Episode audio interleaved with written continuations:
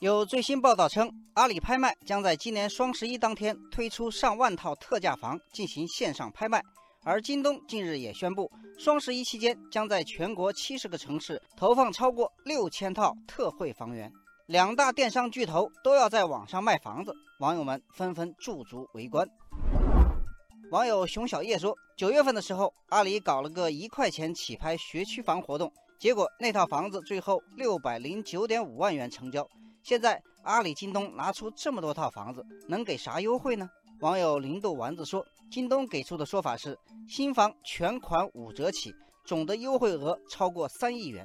阿里方面还没有亮出具体方案，但他们提供了一份最新的二手房拍卖清单，三十三套杭州房产。”大多是上世纪九十年代五十六十平米的小户型，起拍价从一百多万到三百多万不等。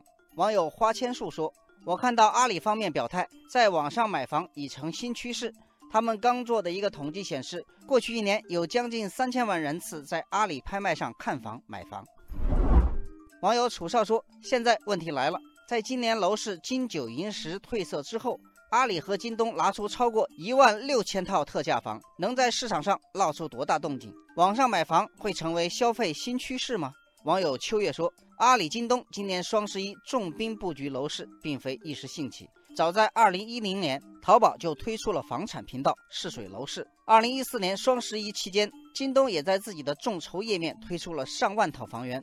我看好这种模式，因为可以绕过房产中介。”网友行路者说。